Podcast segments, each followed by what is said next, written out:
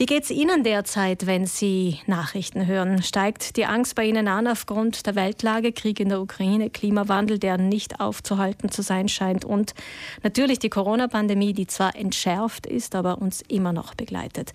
Und gerade durch diese Pandemie haben wir ja viel gelernt, zum Beispiel, dass es wichtig ist, informiert zu sein, aber nicht überdramatisiert.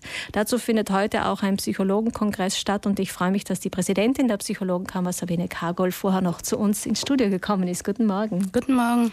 Der Fachbegriff für den guten Umgang mit schwierigen Situationen ist das Wort Resilienz. Also es geht um, um Stärkung. Was stärkt uns denn, Frau Kagol, in Bezug auf schlimme und nicht kontrollierbare Situationen, wie zum Beispiel die Pandemie es war?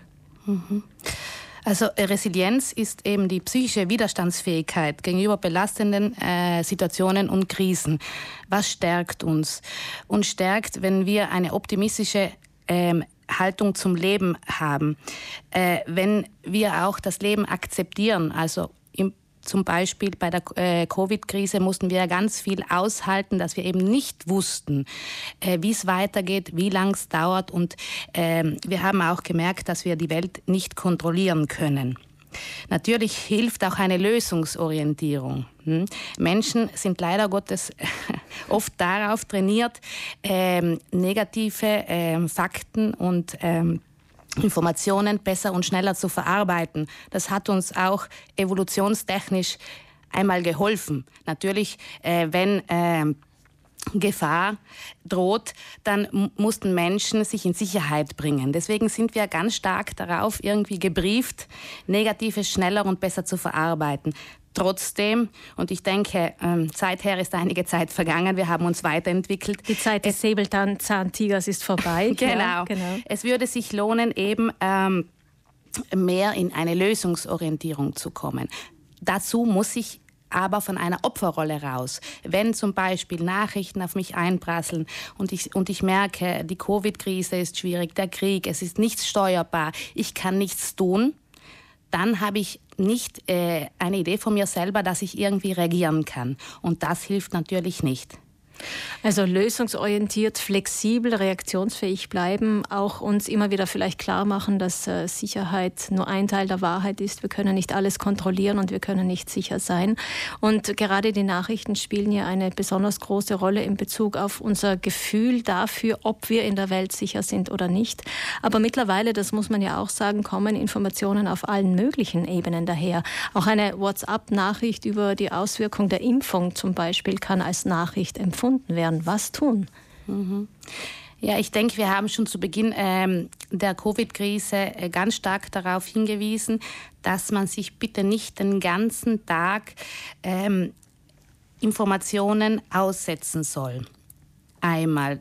Zweiter Punkt, ganz wichtig, man soll die Quellen der Informationen gut aussuchen. Ähm, ich denke, das ist auch ein wichtiges Thema äh, für uns Menschen und auch für äh, junge Menschen. Die müssen noch mal ganz anders lernen, mit Informationen umzugehen. Es gibt ganz viele Quellen mehr. Man hat so die Idee, alles, was zu Papier gebracht wird, was irgendwo steht oder was gesagt wird im Radio und im Fernsehen, das ist wahr und ist Realität. Hier würde ich mir wünschen, dass vor allem junge Menschen besser geschult werden. Äh, es geht um das Stichwort Medienkompetenz. Mhm. Wie suche ich mir Informationen aus? Und dass auch das kritische Denken von äh, uns Menschen und vor allem von Jungen besser geschult wird. Ich glaube, es betrifft ehrlich gesagt nicht nur die Jungen.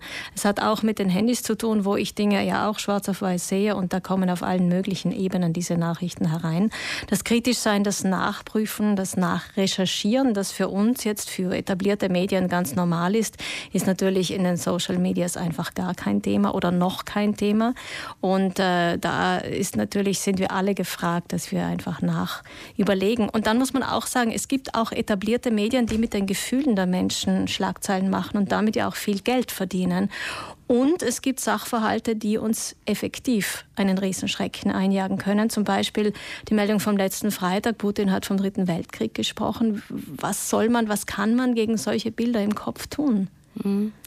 Ja, natürlich ähm, macht das in erster Linie Angst. Mhm. Wir haben gesagt, wir sind ja auch äh, da sehr empfänglich Und es wäre auch äh, nicht richtig, ähm, so eine Nachricht zu minimalisieren. Hm? Angst äh, ist eigentlich unser Freund und Helfer, weil, er, äh, weil Angst für uns sorgt, dass wir auf uns aufpassen. Zu viel Angst lähmt und das ist auch nicht gut. Ähm, zu Beginn äh, des Krieges ähm, habe ich auch viele Patienten gesehen, die wirklich sich schwer taten, mit dieser Situation umzugehen. Die hatten so die Idee, oh, es geht Menschen so schlecht, das ist so schwierig, auch mir muss, äh, muss es schlecht gehen. Und das ist äh, zu viel des Guten. Also das man heißt, muss es auch relativieren können. Absolut, es hilft ja nichts. Äh, wir wissen, es geht äh, Menschen nicht weit von uns weg nicht gut. Hm, die haben Krieg, die haben ganz schwierige Bedingungen. Wenn ich jetzt anfange, auch traurig zu werden und auch verzweifelt zu werden, dann ist das nicht hilfreich. Was wir Menschen aber brauchen, ist, wie schon vorher gesagt, dass wir uns handlungsfähig äh, äh, fühlen und handlungsfähig bleiben. Und ich denke, Menschen haben auch in Bezug äh, zum Krieg gute Möglichkeiten gefunden, sich aktiv einzubringen. Und da hilft auch, auf die Straße zu gehen, die eigene Meinung zu sagen, zu helfen oder was, was auch immer.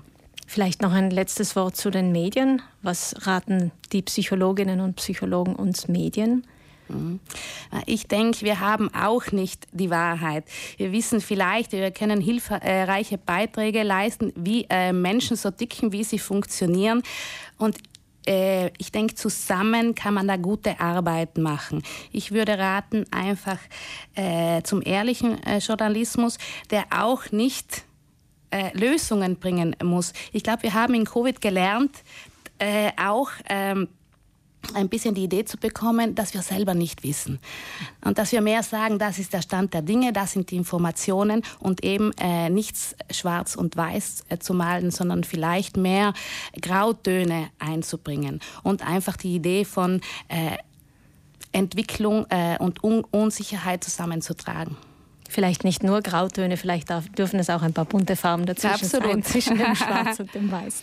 Heute beschäftigt sich die Psychologenkammer mit der Frage, wie sich Kommunikation auf die Psyche auswirkt, Kommunikation in all seinen Erscheinungsformen, wie die Politik kommuniziert, wie wir Medien es tun, wie zum Beispiel auch mit dem Smartphone kommuniziert wird, am Beispiel der Pandemie, wo man ja sehr genau hingeschaut hat und auch nachgeforscht hat, welche Auswirkungen das Ganze hat. Vielen Dank für diesen Vorausblick. Ausblick. Dankeschön, Sabine Kargold, dass Sie heute hier bei uns waren. Danke Ihnen.